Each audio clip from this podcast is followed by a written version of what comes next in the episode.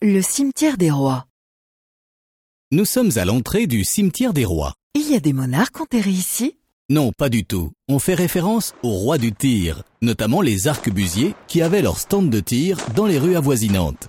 Mais ce cimetière, c'est le panthéon de la ville. Toutes les grandes figures genevoises y sont inhumées. Alors où se trouve la tombe de Calvin?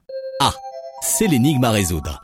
Calvin voulait être enterré anonymement dans une fosse commune. Calvin s'est toujours opposé au, euh, au, culte des morts et c'est pour ça qu'il avait demandé que les cimetières soient séparés, ne soient plus à côté des églises. C'était pour éviter donc le culte des morts. Edna Politi est auteure et cinéaste. Elle est passionnée par l'histoire des personnages qui hantent ces lieux. Et donc il a été très conséquent avec lui-même en disant je ne voudrais pas qu'on vienne euh, prier sur ma tombe. L'important c'est ce que j'ai fait et pas les lieux. Voilà. Ces dernières volontés ont été respectées jusqu'au XVIIIe siècle. On a apposé alors ses initiales sur une pierre.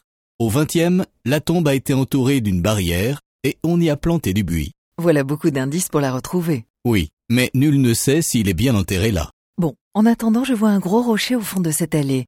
Pas très académique, non? C'est la tombe de Georges Favon. Il est né dans ce quartier en 1843. Un homme politique? Oui, un radical social plutôt visionnaire.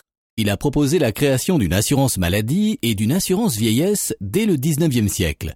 Mais il était en avance sur son temps. Ses propositions ont été adoptées 40 à 100 ans plus tard. Ça ne me dit pas pourquoi sa tombe ressemble à un gros rocher C'est lié à la franc-maçonnerie. Il était vénérable de la loge Fidélité et Prudence.